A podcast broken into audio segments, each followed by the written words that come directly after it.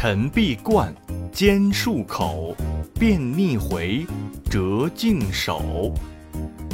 本句是说要养成良好的卫生习惯，意思是早晨起来一定要刷牙洗脸，大小便后记得把手洗干净。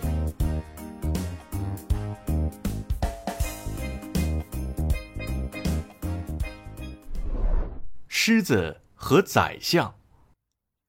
你知道历史上最不讲卫生的大人物是谁吗？你可能猜不到，他就是北宋的宰相王安石，也是著名的政治家、文学家和唐宋八大家之一。王安石虽然官至相位，生活上却不拘小节，尤其不讲卫生，衣着穿戴方面也极为随便，给时人及后人留下了很多笑谈。平日里，他不修边幅，衣服很少洗换，酸臭难闻。他还经常不洗脸，以致脸上时常黑一块白一块的。不知底细的人还以为他生有皮肤病呢。由于长期不洗澡、不洗脸，王安石的脸上常常是厚厚的一层灰。他家人见他脸色发黑，以为他生病了，请来了郎中。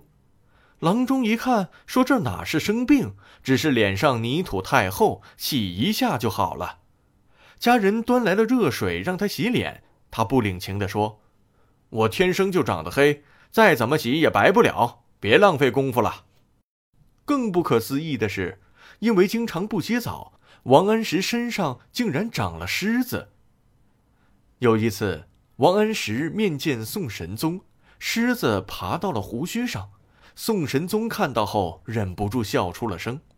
王安石觉得很莫名其妙，等出了宫门问同僚，才明白过来。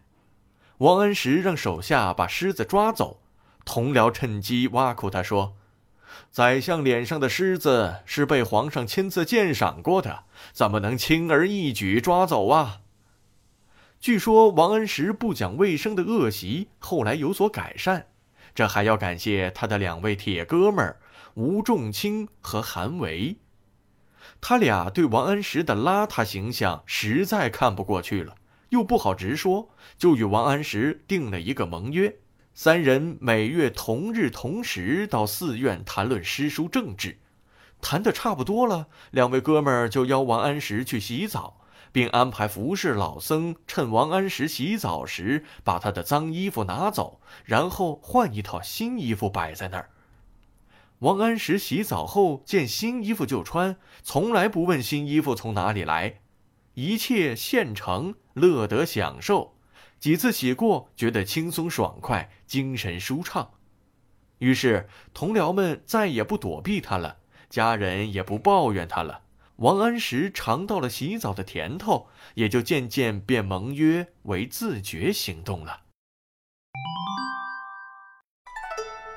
虽然王安石是宋朝最有名的宰相之一，他不讲卫生的恶习实在是糟糕。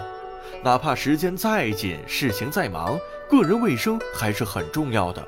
千万不要学这位长虱子的宰相哦。